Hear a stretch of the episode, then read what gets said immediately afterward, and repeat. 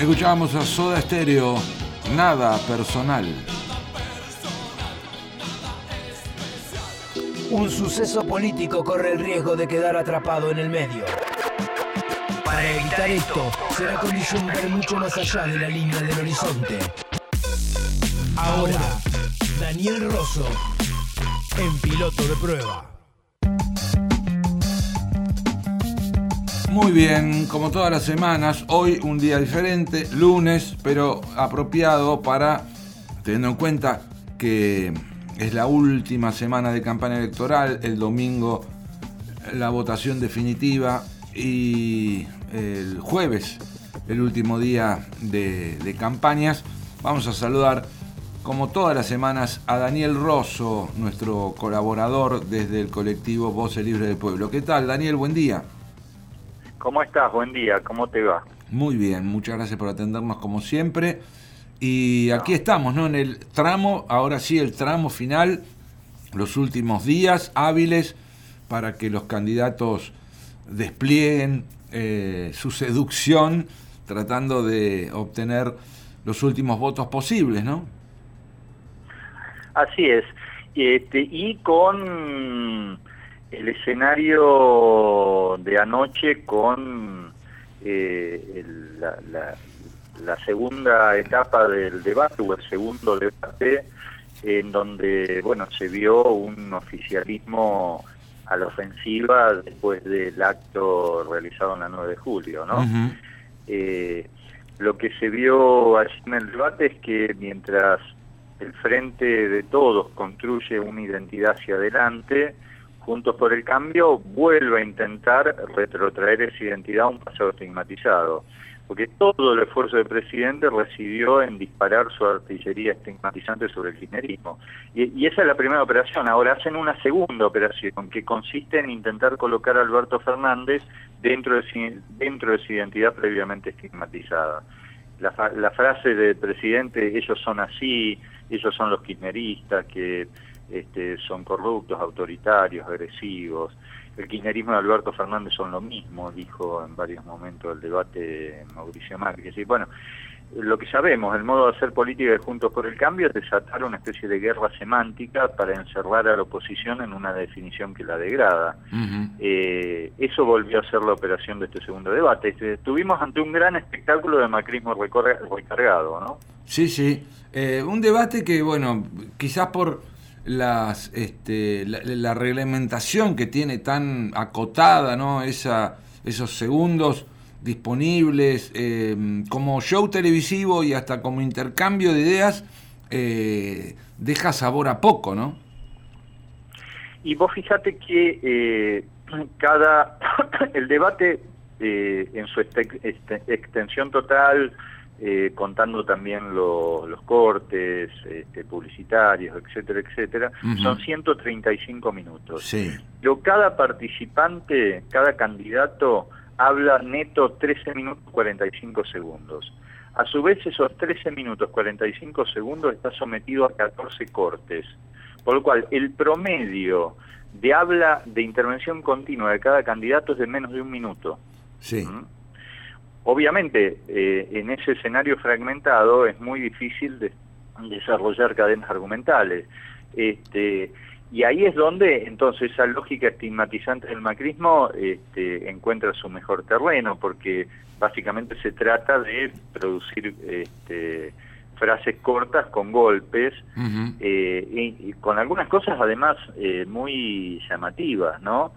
Por ejemplo, se, se lo intentó culpabilizar a Alberto Fernández por, por, este, por no haber visto, entre comillas, nada dentro de su participación en el kirchnerismo.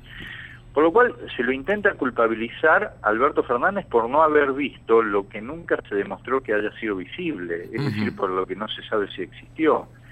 Eh, desde esa lógica, el único modo entonces de no ser culpable es habiendo visto lo que posiblemente no estaba allí para ser visto. O sea, una cosa tan absurda como que la inocencia es la obligación de ver aún lo que no es visible.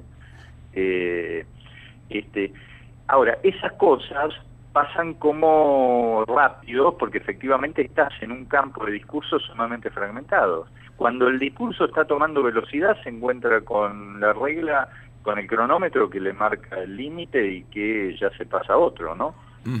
Así es.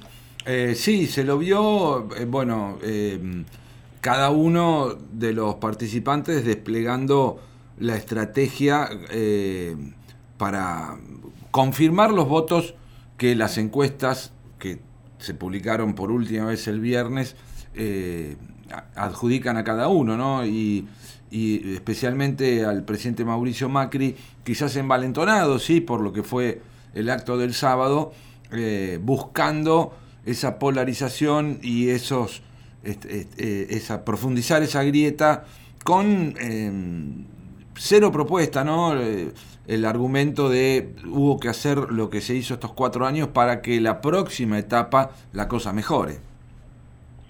Sí, y efectivamente, como decís vos, fue una escena sumamente polarizada. Este, el presidente efectivamente fue a polarizar. Ahora, eso es como lógico, ¿no? Porque lo que se expresó en el debate es la fricción entre el capitalismo, entre expresiones del capitalismo financiero global, como es el mismo Macri, como es José Luis Ester, eh, como es Gómez Centurión, y la representación del proyecto nacional popular y democrático. Entonces, ¿por qué un proyecto que desata la violencia implícita de 15 millones de nuevos pobres y sume a una parte de la población en el hambre, en el hambre cotidiano no va a ser agresivo en un debate?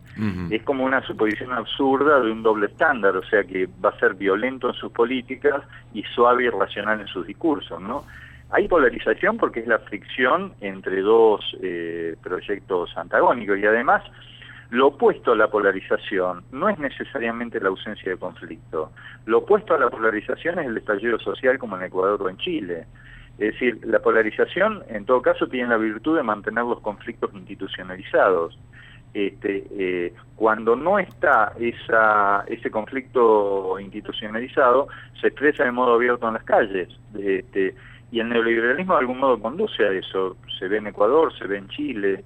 Eh, por eso es tan grave que estos exponentes del capitalismo financiero global, como, como fue el caso de José Luis Ester y Macri, no quieran ni sindicalistas, ni movimientos sociales, ni dirigentes populistas, porque ello significa conflictos desinstitucionalizados. Es muy grave lo que proponen. así es.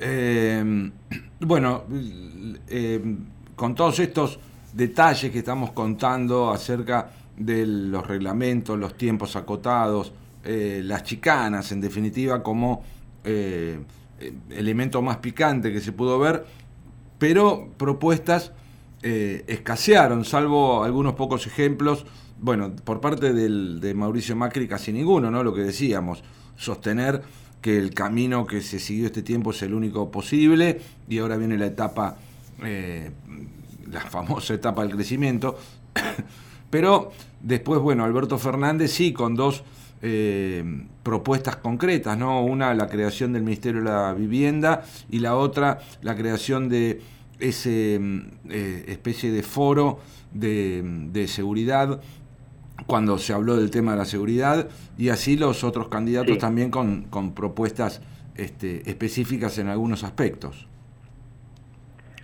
Sí, sí, eh, efectivamente, el Consejo de Seguridad y, el Ministerio de Hábitat, Vivienda y eh, tiene, otro nombre más, eh, que se suma al anuncio de la creación del Ministerio de la Mujer, ¿no?